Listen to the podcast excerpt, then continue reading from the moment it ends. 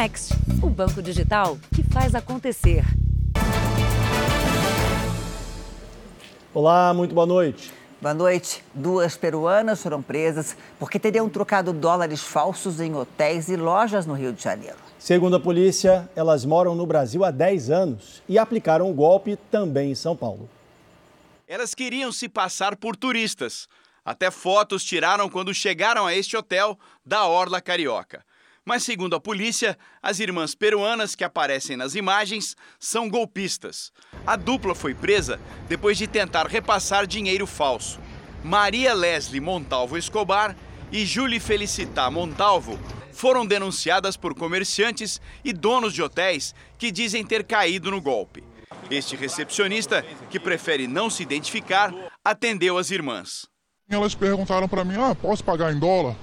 Pode, sem problema, a hospedagem pode ser sim paga em outra moeda. Na hora que eu entregar a chave para elas, elas falaram: não, eu vou comer antes, eu vou almoçar, eu vou pegar minhas, o resto das minhas bagagens e volto. E aí, dessa forma, pagaram com seus dólares e não voltaram mais. Uma hora depois, ao conferir o dinheiro, viram que eram notas falsas. Fui chamar o rapaz que faz a troca das notas e ele que constatou isso para mim, que é um profissional. Em uma semana, pelo menos cinco hotéis e uma loja de shopping foram prejudicados. No depoimento na delegacia, as peruanas contaram que conseguiram as notas na Praça da Sé, em São Paulo. Segundo a polícia, elas teriam repassado cerca de 2.400 dólares falsos, o equivalente a mais de 11 mil reais. Documentos falsos usados pelas suspeitas também foram apreendidos.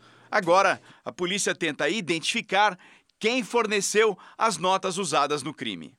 Trata-se, portanto, de uma organização criminosa com o envolvimento de diversos estrangeiros com diferentes nacionalidades que tem uma especialização na falsificação de documentos e notas. Veja agora outros destaques do dia. Chuva provoca mortes e muita destruição na região metropolitana do Recife. Os deslizamentos de terra cobriram casas e deixaram moradores desabrigados. Peritos recolhem amostras no local onde um homem morreu durante uma abordagem policial. E a corrida de última hora para quem ainda não entregou a declaração do imposto de renda.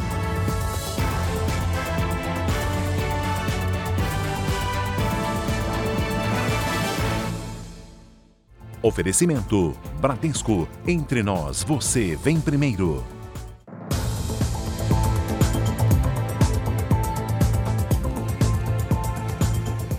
São Paulo vai enfrentar um teste de segurança pública nesse fim de semana. Enquanto a Cracolândia se espalha pela região central, centenas de shows estão marcados para acontecer na cidade. Um dos palcos principais fica próximo à nova concentração de viciados em drogas, mesmo local onde a polícia pretende cumprir 31 mandados de prisão.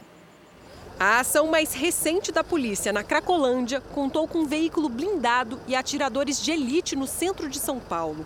A nova fase da Operação Caronte tem como objetivo cumprir 31 mandados de prisão.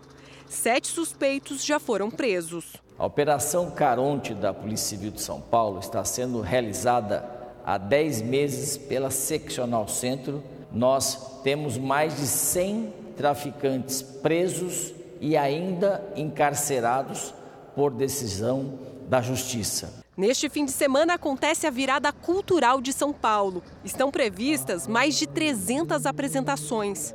Este é um dos palcos principais da virada cultural aqui no Vale do Anhangabaú. Para essa noite estão previstos três shows só nesse espaço. Daqui até a rua Elvétia, nova concentração dos usuários de drogas, a distância é de pouco mais de um quilômetro. Situação que preocupa quem vem para cá para curtir as apresentações. São milhares de pessoas e isso deixa a gente muito, é, sei lá, inseguro, né? A gente não sabe quem é que vai estar aqui, quem é que está do nosso lado e tudo mais, então é um pouquinho inseguro em relação a isso. Para a polícia, a proximidade dos eventos com a nova Cracolândia não oferece risco. Nós, quando sociedade civil, é, não podemos ter o preconceito social. Uh, o dependente químico necessariamente não é um criminoso. Para o traficante, é a cadeia. Para o dependente químico, é assistência social, assistência também de saúde e principalmente tratamento para ele se livrar das drogas. A polícia do Texas teria feito um treinamento para casos de ataques a tiros dois meses antes do massacre que deixou 21 mortos numa pré-escola. A informação está num relatório divulgado hoje. Segundo as autoridades locais, o atirador tinha mais de 1.600 munições, quantidade oito vezes acima do que um soldado americano carrega em combate. O presidente Joe Biden pediu aos americanos que tornem o país mais seguro, em referência ao massacre e também a um tiroteio que matou 10 pessoas na cidade de Buffalo, em Nova York. Os ataques aconteceram com apenas duas semanas de intervalo. A fala de Biden foi num discurso para mais de 6 mil jovens na Universidade de Delaware. Ontem, o ex-presidente Donald Trump defendeu controles mais rígidos de acesso às armas de fogo e sugeriu que todos os cidadãos americanos, principalmente professores, andem armados e recebam treinamento para atirar em caso de ameaça. Aqui no Brasil, o Ministério da Economia deu sinal verde para que o Congresso aprove um auxílio aos caminhoneiros. Motoristas de táxi e aplicativos também podem ser beneficiados. Secretários do Ministério da Economia falaram em uma ajuda de até 400 reais para motoristas autônomos. A medida, no entanto, ainda não é o que os caminhoneiros esperam. O caminhoneiro não precisa de bolsa, de voucher combustível. Nós precisamos que o governo chame a responsabilidade chame o Ministério de Minas e Energia, chame a Petrobras e que mexa no preço de paridade de importação na política de preço da Petrobras. No Congresso também existem propostas em análise que prevêem o pagamento de um vale de 100 a 300 reais por mês para taxistas, mototaxistas e motoristas de aplicativos. O governo espera que o gasto com os vale combustíveis não passe de um bilhão e meio de reais, o que fontes da economia afirmam ser um gasto baixo para minimizar as oscilações do preço do petróleo no mercado internacional e ainda ficaria dentro do teto de gastos. Mas existem dúvidas sobre a legalidade do projeto em ano de eleições. A medida também pode ser aprovada como parte do projeto que estabelece limite do ICMS, o Imposto sobre Circulação de Mercadorias e Serviços, sobre combustíveis, energia elétrica e telecomunicações, que já passou pelos deputados na semana passada. Rodrigo Pacheco, presidente do Senado, deve se reunir com secretários de Fazenda na segunda-feira para discutir o assunto. Estados e municípios temem perda de arrecadação. Para quem ainda não declarou o imposto de renda, atenção! Faltam apenas três dias para o fim do prazo. A Receita Federal ainda aguarda cerca de 5 milhões de declarações. A data limite, atenção, sem multa, é terça-feira. Na máquina de costura, o talento da Letícia virou trabalho, com as peças que ela vende. A vida de microempreendedora individual não é só produzir, mas fazer tudo. Eu tenho que ir atrás de, de comprar o tecido, eu tenho que ir atrás de cliente, eu tenho que fazer toda a parte de venda, é muita coisa. E tem também toda a atenção que o Caio e o Benício precisam. E com um dia a dia tão corrido, adivinha o que a Letícia acabou deixando para depois? Minha declaração de imposto de renda. Não fez nada até agora. Nada. Pois é, a Letícia está entre os mais de 5 milhões de brasileiros que até o início deste fim de semana não entregaram a declaração do imposto de renda. E quem não cumprir o prazo fica sujeito a uma multa de no mínimo R$ 165,74. No caso da Letícia, não foi por falta de aviso, né? Não, tive muitos. É que o marido dela, o Felipe, é contador. Sempre pontuava, ó, tá, tá chegando, tá chegando. Quando né, acabou postergando um mês, deu aquele alívio, mas mesmo assim ficou pro final, deixou pro final. Claro que ele vai dar aquela força para Letícia. Agora vou ter que tirar o chapéu de marido, colocar o chapéu de contador e... e ele também precisa concluir a declaração de muitos clientes. E para todo mundo que ainda não se acertou com a Receita Federal, o Felipe recomenda ficar atento para não errar qualquer dado na declaração. O principal são as rendas, né? O que sempre tem problema com a receita é esquecer alguma renda. Por exemplo, uma pessoa que possui um imóvel alugado, e acaba esquecendo de incluir aquela renda de aluguel. É, e também a questão dos gastos médicos, gastos com colégio, que é o que gera benefício né, para o imposto de renda. Mas e se a pessoa tiver dúvida sobre alguma informação até o último minuto? Minha orientação é que, ainda que tenha alguma pendência, alguma dúvida, envie para não perder o prazo, não ter que pagar a multa. Mas minha orientação também é que o quanto antes já retifique e já resolva esse ponto. O prazo para enviar a declaração termina na terça-feira. A Letícia quer resolver antes. E a gente vai ter que parar um pouquinho aí do, do final de semana para fazer a minha declaração. Mas no ano que vem vai ser, vai ser. Vai ser diferente. A indústria deve contratar 2 milhões de trabalhadores nos próximos três anos, mas a preocupação do setor está na qualificação dos candidatos. Há vagas, muitas vagas. Com o reaquecimento da economia, o setor industrial brasileiro se prepara para contratar. A estimativa da Confederação Nacional da Indústria é que mais de 2 milhões de postos de trabalho devem ser abertos ou reabertos até 2025. Mas para ocupar essas vagas é preciso qualificação. E a preocupação com a formação dos profissionais não é só para quem entra, mas também para quem já está no chão de fábrica. Segundo o setor, 7 milhões e 600 mil trabalhadores precisam se atualizar para seguirem seus postos de trabalho. Juntando quem vai entrar com quem já está, são quase 10 milhões de pessoas que precisam de capacitação. Ainda está faltando profissionais para todos os setores, né? Então temos vagas nas oportunidades iniciais dentro dessas empresas e também tem a necessidade de recapacitar, né? de requalificar esses profissionais que já estão atuando, porque a gente tem uma série de demandas de novas tecnologias, né? As empresas estão se modificando, então precisam de profissionais novos e também de requalificar os seus próprios profissionais. E não é difícil entender por que a capacitação é tão importante para a indústria. Para operar um torno automático como esse aqui, que é utilizado para fazer peças para motores, é necessário entender de programação de computadores e ainda saber os comandos para a máquina funcionar. Para ocupar este posto de trabalho aqui, só com muito treinamento. A própria indústria está investindo pesado na qualificação. Esse centro de formação de Curitiba abriu cursos novos. O foco principal é formar técnicos que possam ser usados em vários postos de trabalho. Eles saem daqui polivalentes, né? eles saem daqui é, multifuncionais, então eles conseguem trabalhar nas mais diversificadas funções aí do mercado de trabalho. Essa turma de jovens está atrás das primeiras oportunidades. Lucas quer uma das milhares de vagas que devem abrir. Já começo a entender como funciona é, todo o processo da indústria, então é, com certeza eu vou estar pronto quando eu puder começar. A Anne já entendeu o chamado do mercado. Quanto mais capacidade você tem, mais gente vai te querer. A Polícia Federal periciou a viatura e o local onde Genivaldo Santos morreu asfixiado em Ubaúba, Sergipe. Os peritos encontraram vestígios de gás lacrimogênio no bagageiro do veículo. A ONU cobrou uma investigação de acordo com as normas internacionais de direitos humanos. Peritos do Instituto Nacional de Criminalística fizeram a vistoria na viatura utilizada pelos policiais rodoviários federais na abordagem que resultou na morte de Genivaldo de Jesus Santos. A ação envolveu também a identificação das testemunhas e a coleta de materiais no local.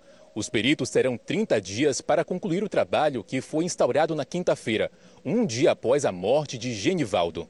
A Polícia Federal informou que foram localizados vestígios compatíveis com gás lacrimogênio dentro da viatura. A ação foi registrada pela população. Pressionado para não sair do carro enquanto a fumaça se espalha, Genivaldo grita dentro do porta-malas.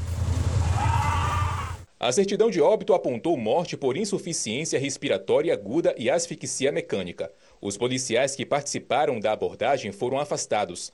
Ouvidores das polícias de seis estados solicitaram ao Ministério Público a prisão preventiva dos envolvidos. Nas ruas, a população exige respostas. Dava para ver nitidamente que o rapaz estava já, estava algemado, estava amarrado aos pés, quer dizer, estava tudo sob controle, né? Sem dúvida não pode, de jeito algum, fazer o que fizeram. A Organização das Nações Unidas cobrou uma investigação completa que cumpra normas internacionais de direitos humanos e que os agentes sejam levados à justiça. O Ministério Público Federal instaurou o procedimento para investigar o caso. Por se tratar de uma pessoa com deficiência, a Procuradoria Regional dos Direitos do Cidadão vai acompanhar a atuação das instituições.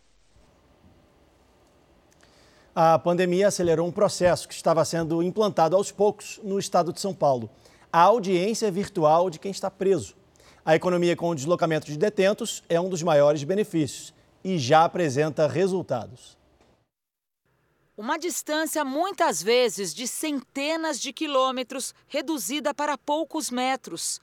Um trajeto feito a passos dentro da própria penitenciária até ficar frente a frente com o juiz. Antes, quando um detento deixava o presídio para ir até um fórum participar de audiência, a operação era delicada e envolvia ao menos seis agentes de segurança. Com a pandemia, as audiências passaram a ser virtuais. Tecnologia que reduziu em 90% o gasto com a escolta de presos no estado de São Paulo. Em termos financeiros, isso representa uma economia de 17 milhões de reais no primeiro ano, caiu para 4 milhões de reais no segundo ano e em 2020, 2021 nós gastamos 1,7 milhão de reais com essa escolta. Então, é, é uma economia que justifica a continuidade desses serviços. As audiências acontecem em pequenas salas com equipamentos de videoconferência. Os advogados também participam remotamente. E os detentos acompanham tudo como se estivessem presencialmente no fórum. Presos como Marcos Williams Erbas Camacho, o Marcola, e Fernandinho Beiramar já participaram de teleaudiências. Em casos como os deles, a economia é ainda maior. Geralmente, o transporte de presos perigosos envolve até aviões, fora o risco de resgate. Que traz riscos é, ao usuário da via, a quem está no ponto de ônibus aguardando o transporte e passa uma escolta porque você tem presos que são passíveis de resgate. E o criminoso, ele não escolhe alvo, né? ele não tem compromisso com o acerto. Em 2019, havia apenas 39 salas de audiência virtual como essa em todo o sistema prisional do Estado. Agora já são 731, que raramente ficam assim durante qualquer período do dia. As teleaudiências acontecem uma na sequência da outra, o que trouxe bastante agilidade para os processos judiciais. Os ganhos são é, tanto na parte de segurança pública, economia para o Estado e agilidade para a designação das audiências. Com isso, o processo criminal é julgado de uma forma mais célere e mais rápida, em benefício do próprio réu. Cerca de um milhão de pessoas foram dadas como desaparecidas na última década no Brasil no Rio de Janeiro, das 50 mil pessoas que simplesmente sumiram, menos da metade foi localizada. Já são mais de dois anos sem saber o que aconteceu com o filho. Leandro Silva Damasceno Matos, então com 21 anos, desapareceu no dia 27 de outubro de 2019, depois de sair com amigos. Foi visto pela última vez quando saiu da festa para deixar a blusa no carro de um dos colegas. Os meninos relatam que quando chegou no local onde o carro havia sido deixado, né, que eles estacionaram o carro, o carro não estava lá. Depois o carro foi encontrado? Foi encontrado.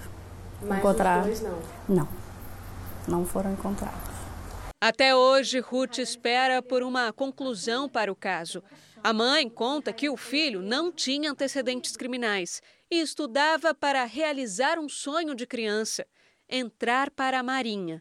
Uma história que se repete por todo o Brasil em todo o país, na última década, cerca de um milhão de pessoas foram dadas como desaparecidas. Só no estado do Rio de Janeiro, nos últimos 10 anos, foram registrados mais de 50 mil desaparecimentos, uma média de 5 mil pessoas desaparecidas por ano.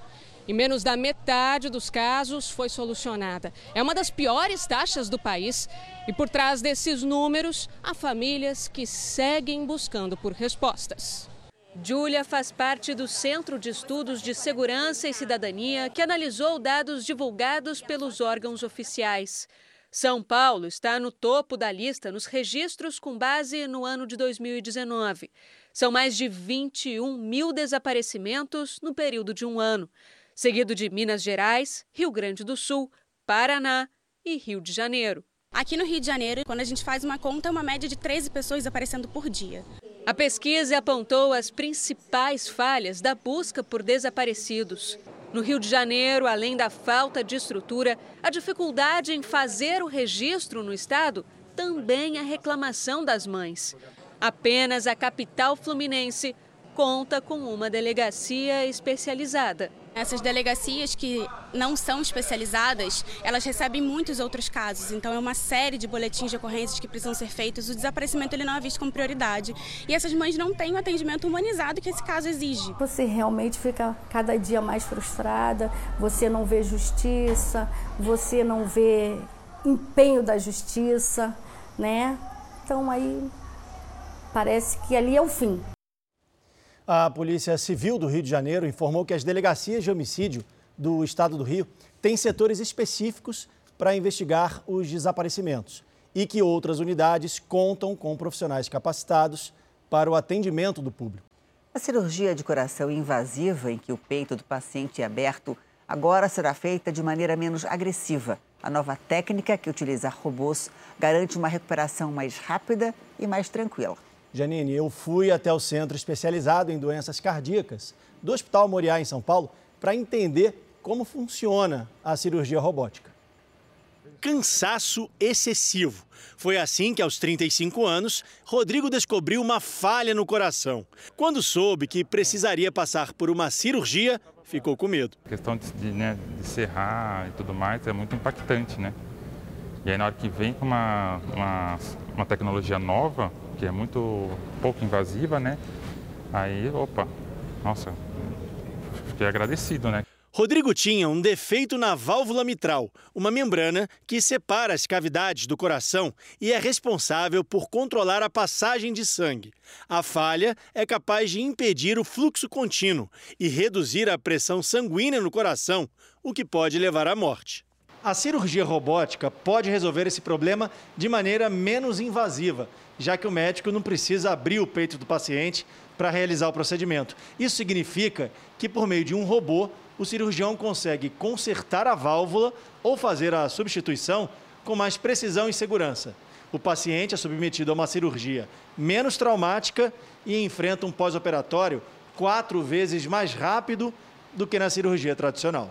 Vários são os procedimentos que são possíveis utilizando essa tecnologia. Né? Por quê?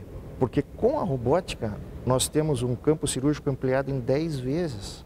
Eu consigo ver melhor do que a próprio olho nu. Eu consigo trabalhar em espaços relativamente pequenos, de uma forma muito mais precisa. O doutor Robson Pofo é cirurgião cardíaco e se especializou em operar com robô. Ele coordena uma equipe que vai usar a tecnologia importada dos Estados Unidos para esses procedimentos aqui no Brasil. O único centro dedicado exclusivamente à cirurgia robótica do coração no país foi inaugurado essa semana no Hospital Moriá, em São Paulo. Nos debates, o médico Bob Chiai, presidente da Sociedade Internacional de Cirurgia Minimamente Invasiva, disse estar entusiasmado e impressionado com a estrutura da unidade médica e com os profissionais que vão difundir a nova tecnologia no Brasil. Event of your hospital and I saw the pictures of your hospital. This is a great accomplishment and I congratulate everybody in having basically developed such a great unit.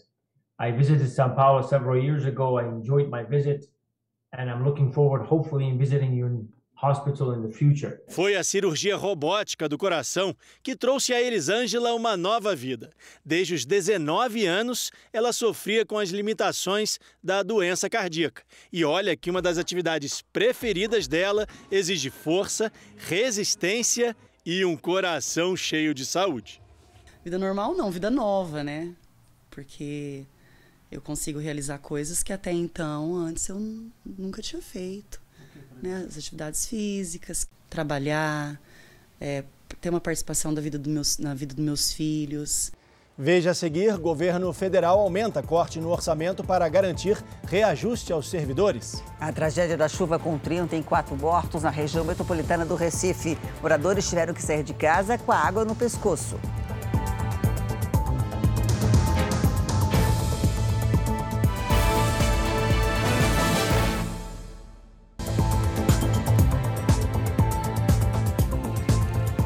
Assim como a telemedicina, a enfermagem à distância também foi regulamentada. A medida já foi publicada no Diário Oficial da União. Agora, o atendimento do enfermeiro pode ser feito também de longe.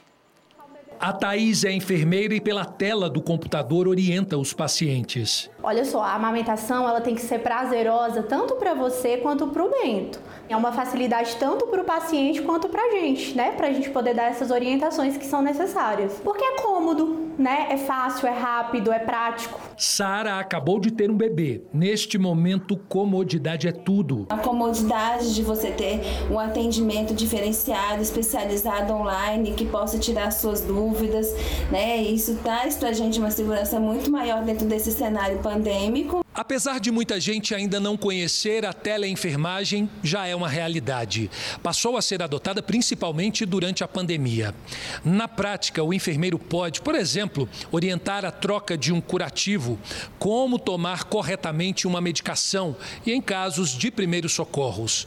Com essa regulamentação, mais de 600 mil profissionais serão beneficiados em todo o país. Esse momento que é, a consulta ficou mais difícil, até porque a população ficou muito apreensiva. Né? Quando nós regulamentamos a teleconsulta de enfermagem, é, isso trouxe é, para os pacientes e para os enfermeiros essa proximidade de volta. Os enfermeiros também podem prescrever remédios já definidos em protocolos do Ministério da Saúde e das secretarias estaduais. Eduardo é enfermeiro há 26 anos e acredita que com o atendimento à distância, todos os profissionais da área vão ter mais segurança para realizar o trabalho do dia a dia. Isso me facilita muito, eu consigo é, abrir um leque de possibilidades sem eu perder a qualidade da assistência prestada ao meu paciente e, e principalmente eu não infrinjo nenhuma lei do meu código de ética. O governo federal anunciou novos cortes de verba para alguns ministérios e um dos mais afetados é o Ministério da Educação. Boa noite para você, Clébio Cavagnoli. E o governo federal vai cortar quanto? Olá, Janine, boa noite a você, ao Leandro e a todos. O corte é de 3,2 bilhões de reais. Segundo nota do próprio Ministério da Educação, os bloqueios são necessários para que a lei de responsabilidade fiscal seja respeitada. O valor, para se ter uma ideia, representa quase 15% do orçamento total do Ministério. Segundo o governo, os valores podem ser reajustados ao longo do ano. Os cortes vão afetar universidades e institutos federais. O Ministério da Ciência, Tecnologia e Inovação também foi alvo de corte. A Associação Nacional dos Dirigentes das Instituições Federais de Ensino Superior, ANDIF, se manifestou em nota. Inclusive disse que o corte é inadmissível e injustificável. O governo precisou realocar os recursos para garantir reajuste de 5% para todo o funcionalismo público federal. Volto com vocês, Janine e Leandro. Obrigada, Clébio. Valeu, Clébio. Veja agora os destaques do próximo Domingo Espetacular. Nossa equipe revela detalhes do flagrante de violência que deixou o Brasil perplexo. O drama da família do homem abordado pela polícia rodoviária e fechado numa viatura com uma bomba de gás dentro. Ela foi arrastada pelo mar. Passou nove horas desaparecida. Todo mundo achou que ela estivesse morta, mas Priscila voltou. E o que aconteceu? Exclusivo, as últimas gravações feitas pelo blogueiro Jesse Cos, ao lado do melhor amigo, o cão Churastei. Imagens feitas dias antes dos dois morrerem num acidente de carro. A gente encontrou o maior pé de mamão do mundo. E ele fica aqui no Brasil? Será que pé de mamão gigante também dá mamão gigante? Adivinha com quem a gente bateu um papo super especial? Jorge Matheus, e aí? Uma coisa é certa, estamos velhos, né? Uma das duplas mais animadas do Brasil comemora 17 anos de carreira. O que, que, vocês vão contar de bom pro pessoal do Domingo Espetacular aí? Se vocês não assistirem, vocês não vão ficar sabendo. É neste Domingo Espetacular. Logo depois do Canta Comigo. Veja a seguir o medo dos moradores de São Paulo com a onda de assaltos por falsos entregadores. E ainda as últimas informações sobre a tragédia da chuva que deixou pelo menos 34 mortos na região metropolitana do Recife.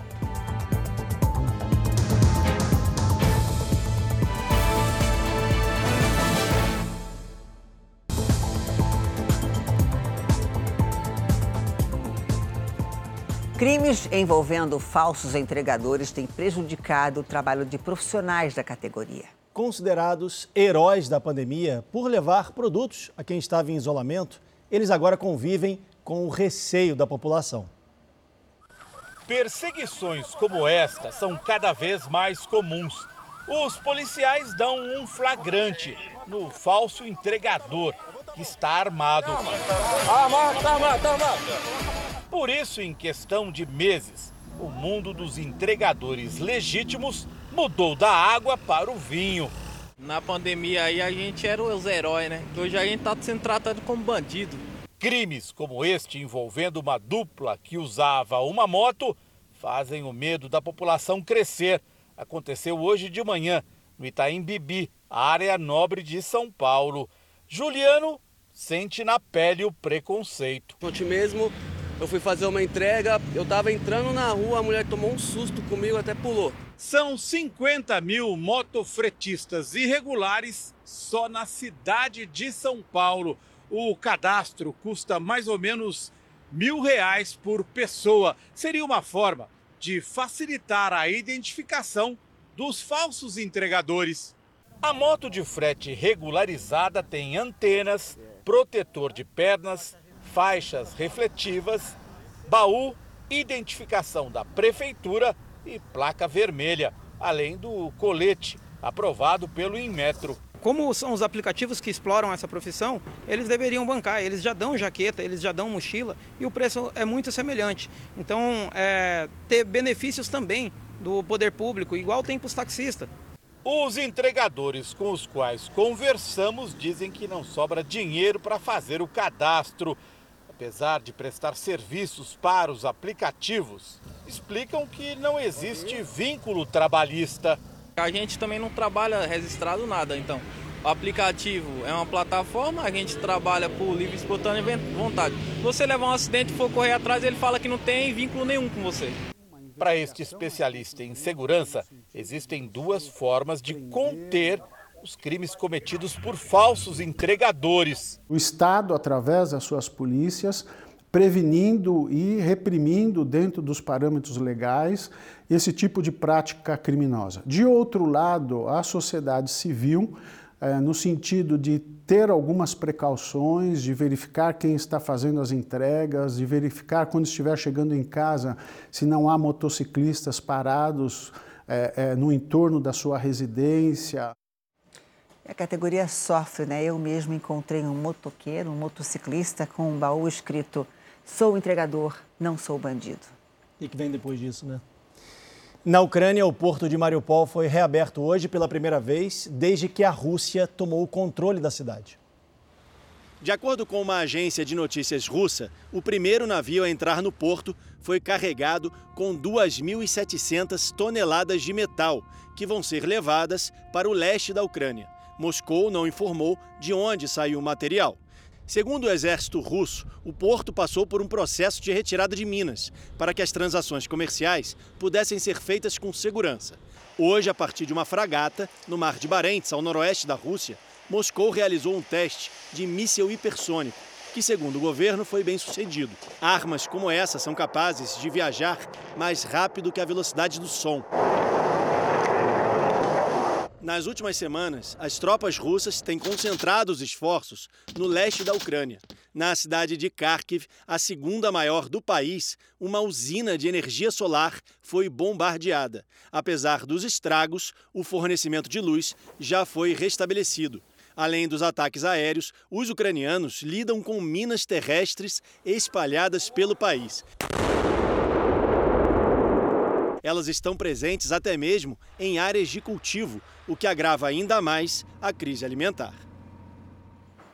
No Câmara Record de amanhã, o diário de bordo de um repórter de guerra, Roberto Cabrini, revela bastidores da cobertura da invasão da Ucrânia. O Jornal da Record faz uma pausa de 30 segundos. E na volta, o número de mortos pela chuva na região metropolitana do Recife chega a 34, com pelo menos mil desabrigados.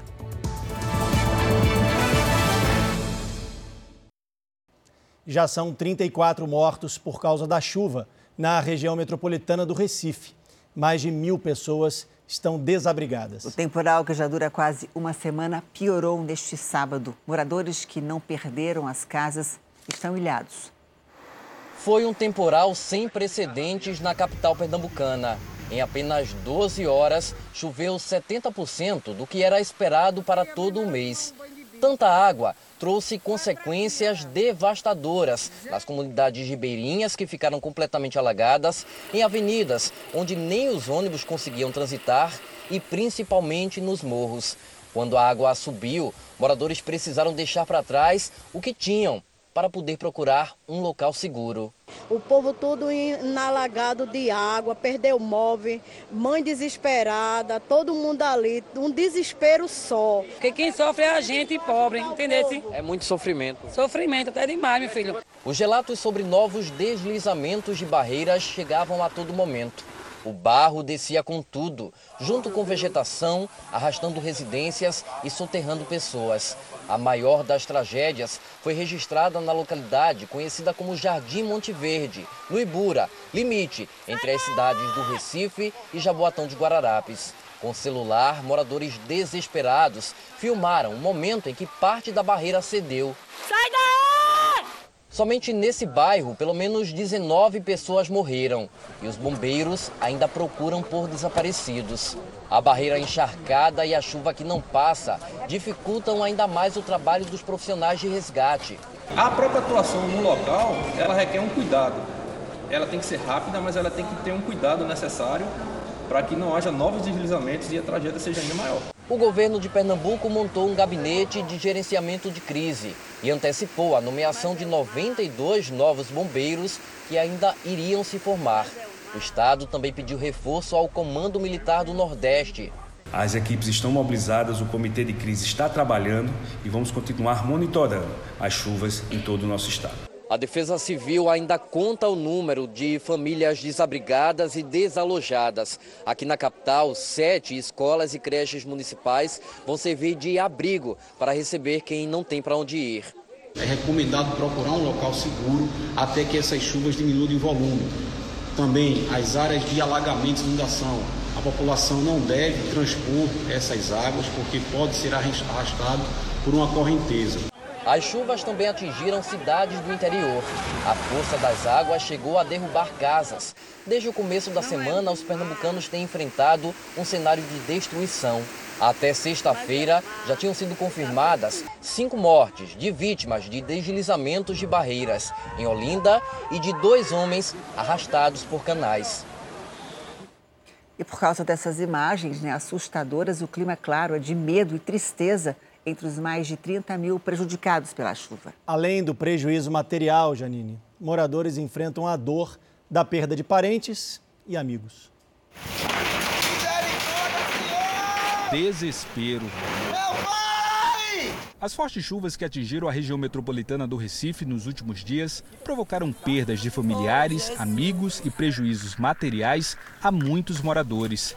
Tatiana perdeu o irmão de 47 anos que morava em uma área de risco. Escutou um estrondo muito forte, um barulho, que e muito rápido, né?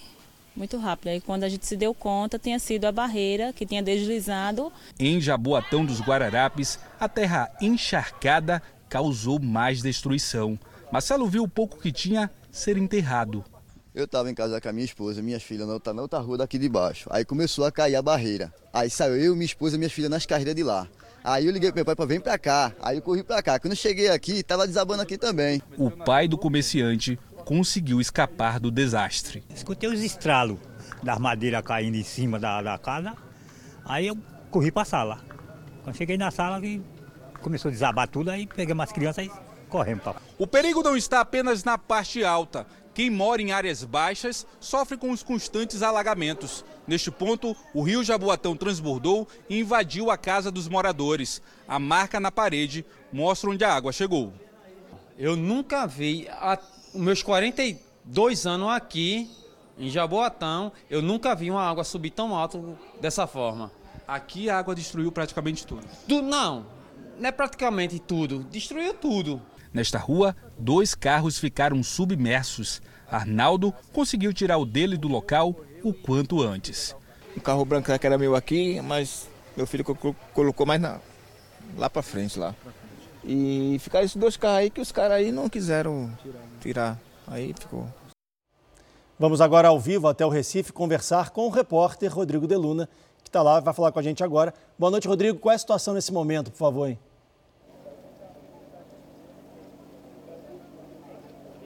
Oi, boa noite. Infelizmente, um cenário desolador. Muitas pessoas precisaram deixar suas casas às pressas, só que algumas resistiram o quanto puderam. Em alguns pontos, a água subiu tanto que teve gente que precisou sair nadando, mas a situação pior, de fato, foi em áreas de morro. Nossa equipe fala ao vivo do bairro Jardim Monte Verde, que fica no Ibura. Aqui foi o cenário de uma das piores tragédias, com pelo menos 11 vítimas e ainda há pessoas sendo procuradas soterradas nesse local onde os bombeiros trabalham. Fica no limite entre Recife e Jaboatão dos Guararapes. Amanhã está sendo aguardada uma comitiva é, da, do governo federal, coordenada pelo Ministério do Desenvolvimento Regional. É a mesma comitiva que na última semana foi enviada para o estado de Alagoas, onde também houve desastres por conta das chuvas. Eu volto com vocês. Obrigada, Rodrigo. Quem vai explicar para a gente esse temporal da região Nordeste é a Mariana Bispo, que já está aqui. Oi, Mariana, boa noite para você. Por que essa chuvarada, hein? A gente vai explicar, Janine. Boa noite para você. Estolhar todos que nos acompanham. O que está acontecendo, gente, é que são áreas de instabilidade que avançam do oceano em direção à costa do Nordeste. E elas estão ativas há duas semanas, pelo menos. O fenômeno, conhecido como ondas de leste, é normal para essa época do ano e tem como consequência justamente chuva frequente e volumosa. Muita atenção, porque amanhã os temporais continuam na região. Durante o mês de maio, todas as capitais do Nordeste tiveram chuva acima da média. Foi um mês marcado por contrastes, já que na maior parte do Brasil o tempo ficou muito seco. Neste domingo, uma frente fria avança do sul para o sudeste do país e muda o tempo em São Paulo, no Rio de Janeiro e em Mato Grosso do Sul. Do norte do Amazonas até o Sergipe pode chover forte amanhã. Já no interior do Nordeste, no Tocantins e de Mato Grosso até Minas Gerais, tempo bastante seco. Em Florianópolis, máxima de 23 graus, no Rio de Janeiro, 30 graus, em Maceió, 26 graus em Manaus, 32. Em São Paulo dá para aproveitar a maior parte do domingo. Se chover, será no comecinho da noite, máxima amanhã de 27 graus. Na segunda e na terça chove e vai esfriar um pouquinho.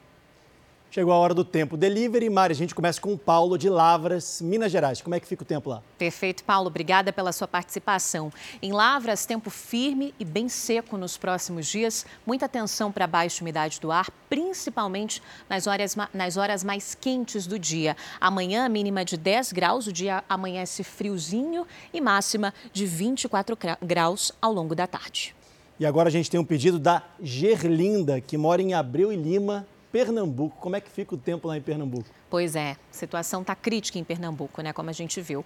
Oi, Gerlinda, a chuva continua por aí, às vezes mais forte, outras vezes mais fraca. Muita atenção, porque ainda há risco de alagamentos. Máxima amanhã de 27 graus e tem chuva pelo menos até terça-feira, como a gente vê ali no nosso telão.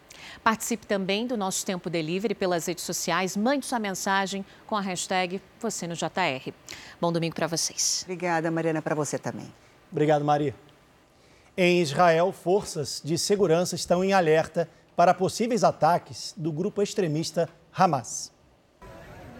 Nos últimos dois meses, 19 israelenses foram mortos em uma onda de ataques violentos. Desde março, o Serviço de Segurança Interna evitou cerca de 70 ataques e prendeu mais de 500 pessoas.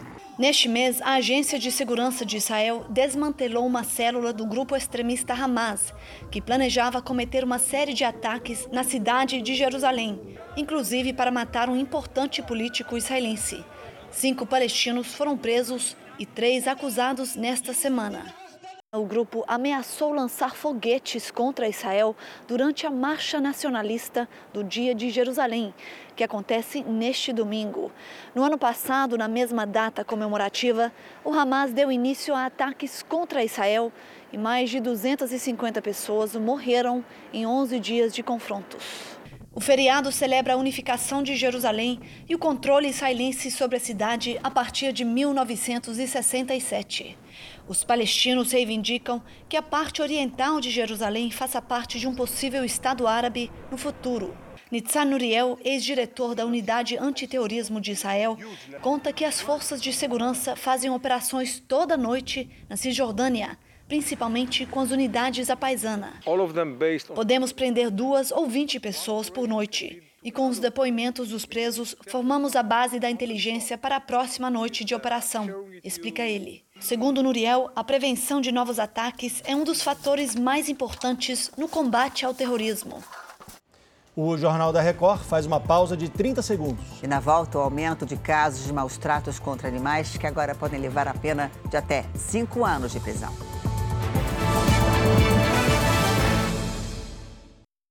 Só em janeiro, 107 casos de maus tratos a animais foram denunciados no Pará.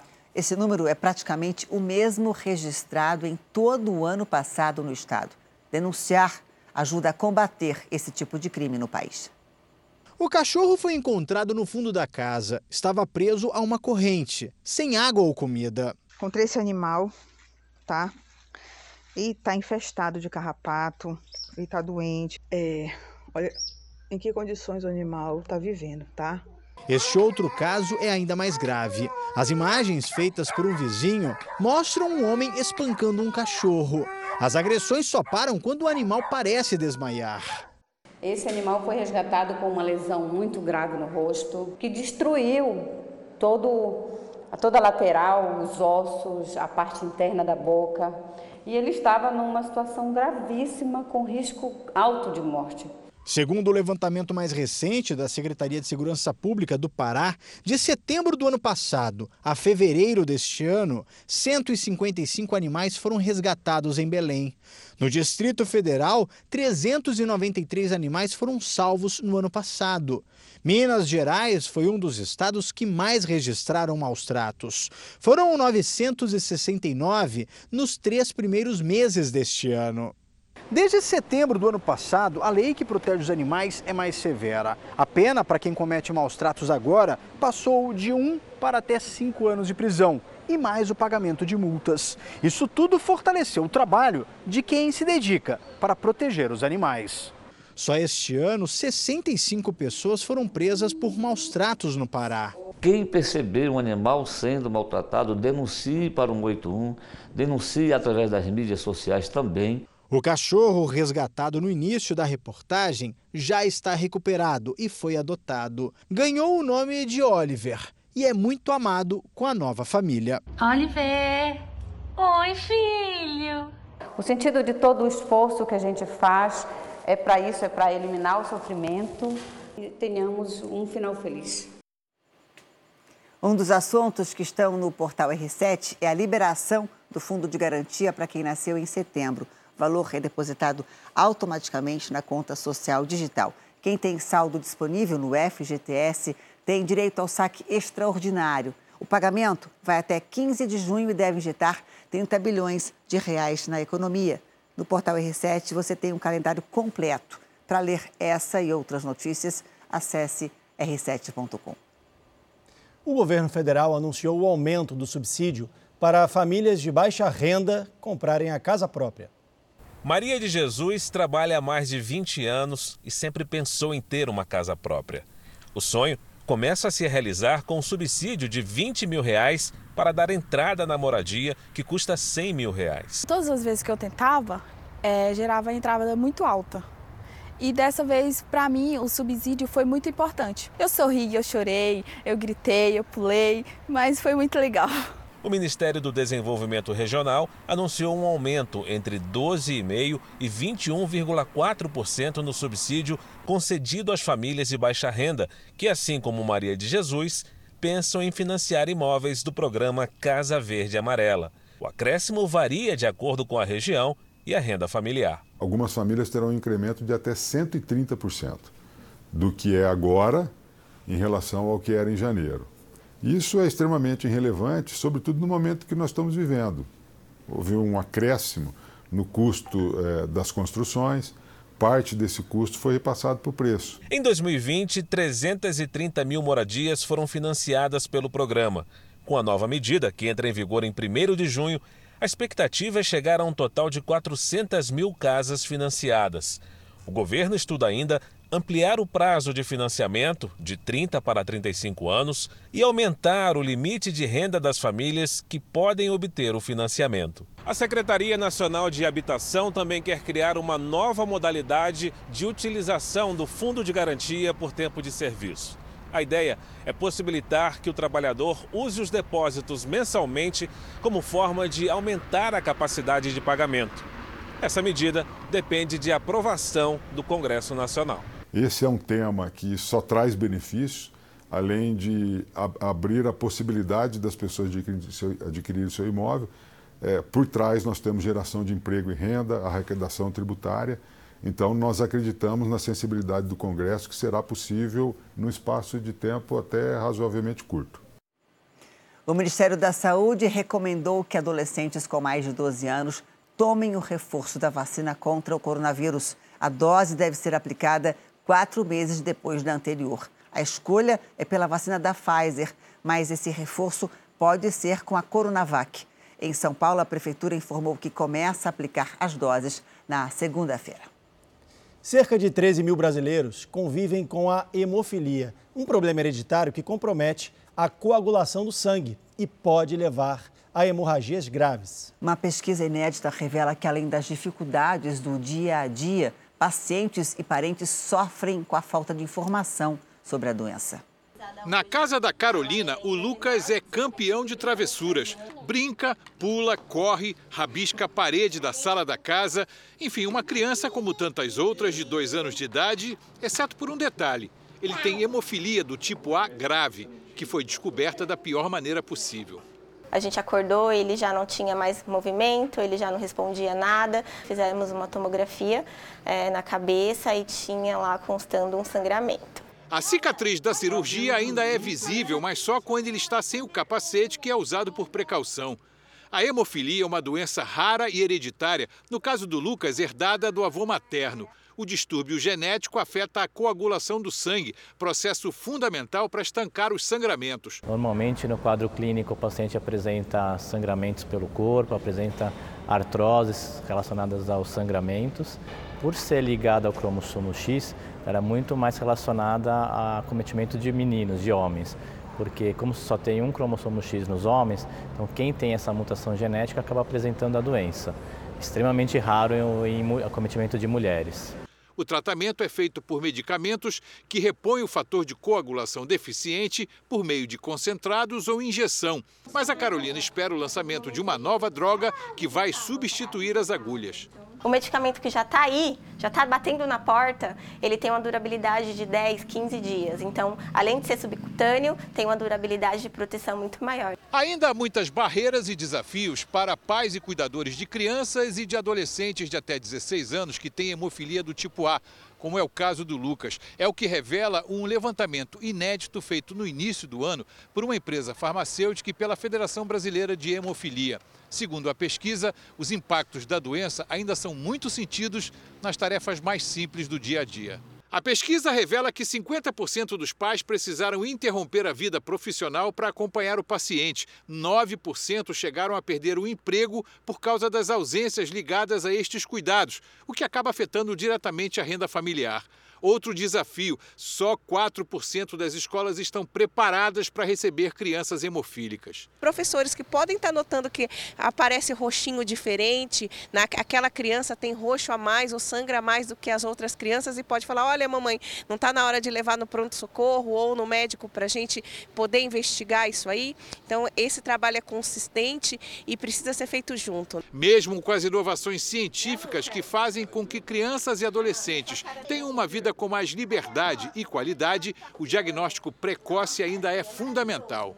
Quando a gente faz diagnóstico cedo, a gente introduz o tratamento cedo e aí a gente tem um indivíduo produtivo, uma pessoa que chega na idade adulta sem sequelas.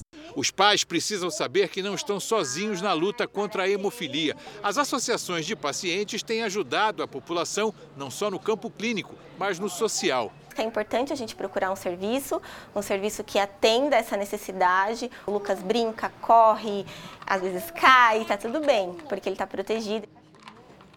O Jornal da Record faz uma pausa de 30 segundos. E na sequência você vai ver o crescimento da procura por escolas bilíngue para crianças aqui no Brasil. Nas últimas semanas, o mundo passou a se preocupar com o aumento de casos de duas doenças, a varíola do macaco e a hepatite aguda. O motivo do avanço no número de infectados ainda é um mistério. Crianças até então saudáveis desenvolveram a hepatite aguda, chegando a precisar de transplantes. Na Europa e nos Estados Unidos, 70% dos pacientes tiveram testagem positiva para um vírus que normalmente causa gripe e sintomas gastrointestinais. Em criança, o Covid causa uma doença autoimune, às vezes dois, três meses depois. Então, isso podia ser uma das formas que não tinha sido detectada antes. Então, talvez a gente não consiga descobrir exatamente o que aconteceu.